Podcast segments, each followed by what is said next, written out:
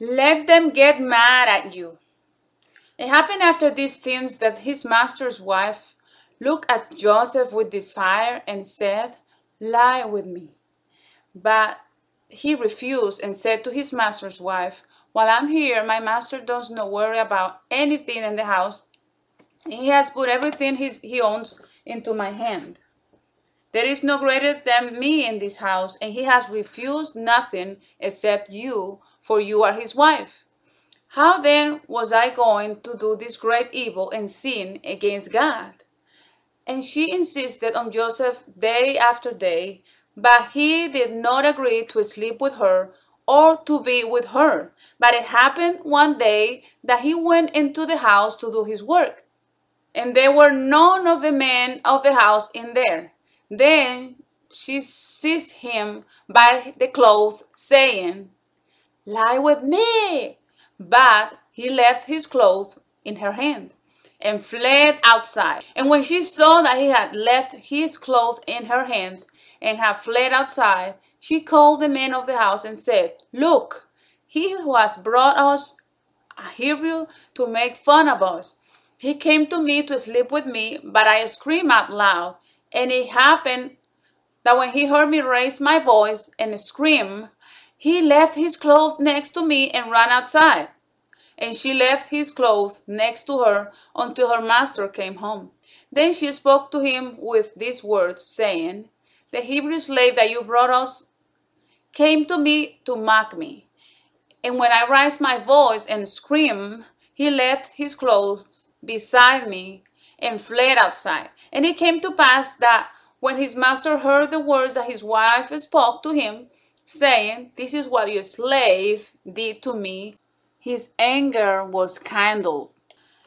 Then Joseph's master took him and threw him in jail in the place where the king's prisoners were locked up, and there he remained in jail. This was in Genesis chapter 39, verses 7 to 20. The above, although it seems like a script out of a movie, is a real life story. Joseph's boss wife wanted to sleep with him, and she insisted as much as she could, but Joseph maintained his position of not falling into such baseness. He did not allow himself to be manipulated neither by words, nor by attractiveness, nor by threats from that woman. Although she lied against him and he was unjustly imprisoned, he did not open his mouth, neither defended himself against the accusations or allowed them to fill him with bitterness. Joseph did not remain in jail forever. After several, after several years, he left jail to a position of greater authority than the job he had lost. Now he was second in command after the king of that country.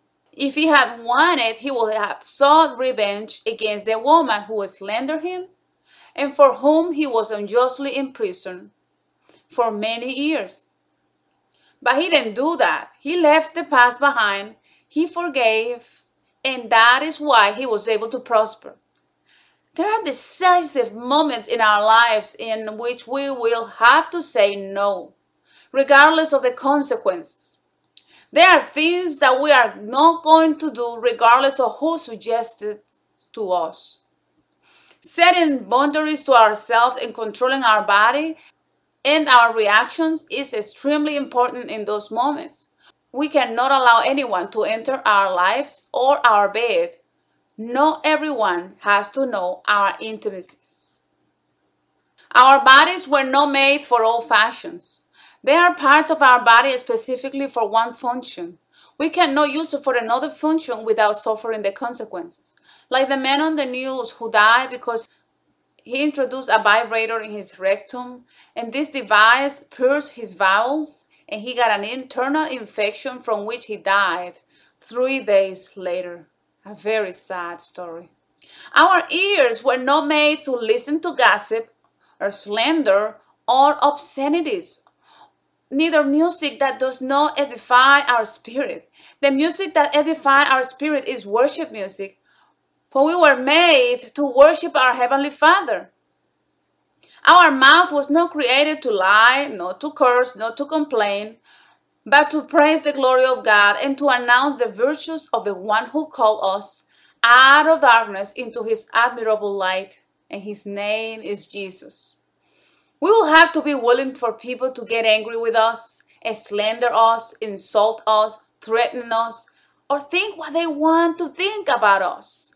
When you say no to suggestions that are totally opposed to your principles and your values and to whatever is contrary to the Word of God, people are going to get mad at you. But it doesn't matter. Get vaccinated against that. Make sure you don't mind that people get angry or walk away as long as you know that God is happy that you guard yourself, respect yourself, and show how much you love Him by obeying His word. And you are not afraid of human beings, neither their reactions. There was a man interested in dating a young woman named Annie. He had evaluated that this young woman lived alone. She had her own house. She had a job and looked good. It was a decent lady. This man lived in the house across the street from Annie and began to offer her his unconditional help in trimming her trees and whatever she needed. There was the neighbor. Well, it happens that one day Annie asked him why he was so nice with her. And she told him, you know, uh, please, I don't want any more gifts. Then this man replied that he wanted to be her owner, that he wanted her to allow him to move into her house because he recently sold his house and did not want to continue to live with his relatives. He told her that he wanted to have sex with her and he help and that he will help her in everything around the house and that he was willing to do all the favors that she wanted in order to be her owner. And then she answered, just tell me how much money do I owe you? Because my owner's name is Jesus, and I will not sell myself to any man. I have been already bought at the price of blood. In all this time, I have wanted to pay you for everything you have done. You never accepted it because you thought you were going to take me to bed. You were wrong with me. I'm not just anybody, not a prostitute. My Heavenly Father provides me with all things. I have a decent job, I have no debts, and I do not need neither favors nor sex. I have money to pay for all the services I need, if one day I decide to have a partner, I will not do it because I need a man to help me. Not because of sex or loneliness or despair, because Jesus Christ fills me in everything and I do not feel alone, nor do I need those things. I will have a partner when I decide, and it will be to share my life with that king that I deserve because I am a queen. I was created to be a suitable help for a man, not for a man to help me. With those and many other words, Annie's neighbor was speechless, and she asked him, Why don't you say anything? Hmm. To which that man replied that he could not speak and let her speak because he had nothing to say. You have to be willing to let people get mad at you, but don't allow that to hurt you. Stand your ground and make a determination to not let that affect you mentally or emotionally. Do not allow people to see that what they say or do affects you. When you don't let them use you, they might explode in rage. You just must act calmly, release the phone call, or leave the room if it's possible. Do not worry about do not worry about their opinions. People don't have to run over us nor invade our territories unless we let them.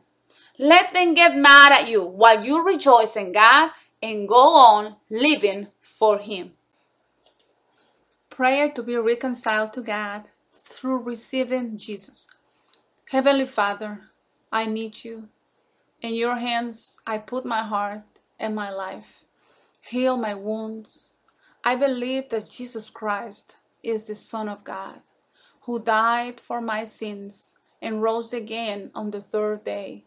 I am sorry and I repent for all my sins. And I receive the gift of everlasting life in Christ Jesus. Let me know you and be baptized of the water and the Spirit and be allow me to be instructed and trained as a citizen of your kingdom. I renounce every covenant with the devil, every covenant with guiding spirits, every covenant with the world, with sin and with the flesh. And I want you to cleanse me and set me free from all oppression in the name of Jesus. Amen.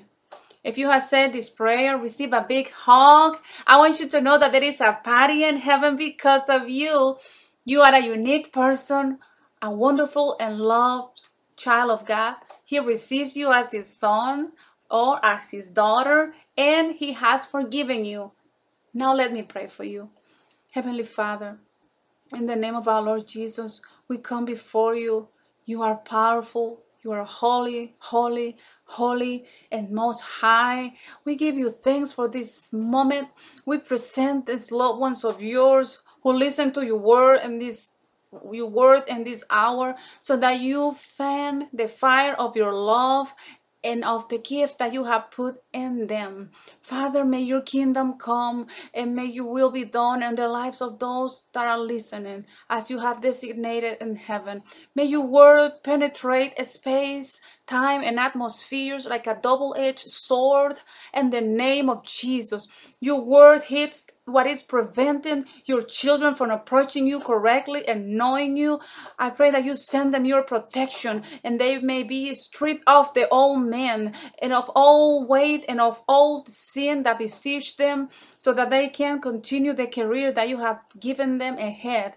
I pray that you break every veil of deception every veil of unbelief and confusion and legalism and religiosity that has bound them and bound their lives for years and generation. Father that they may know you the only one true god and they may know jesus christ whom you have sent. May their ears be open so that they hear the word of god. May the holy spirit blow from the east and from the west from the north and from the south upon them. They may may they rise up as a as a mighty army in the, in a great way, and may their eyes of their own understanding be open, that they may receive knowledge of the glory of God through Jesus Christ, that they may understand your word, so they are not be taken captive, because the righteous will be delivered by knowledge. Father, that you are let you be the center of their lives that their chains fall off, that they may come out of the prisons. We proclaim freedom to the captives, to the prisoners. We proclaim opening of the jail, and to those who are in spiritual darkness to come out. Let the light of Christ shine on them. Now the shame, the guilt, and the condemnation are removed in the name of Jesus Christ. Amen. You may find free materials and resources to grow in your walk with God in our website www.amandolavida.net. Many blessings to you and your whole house. We love you.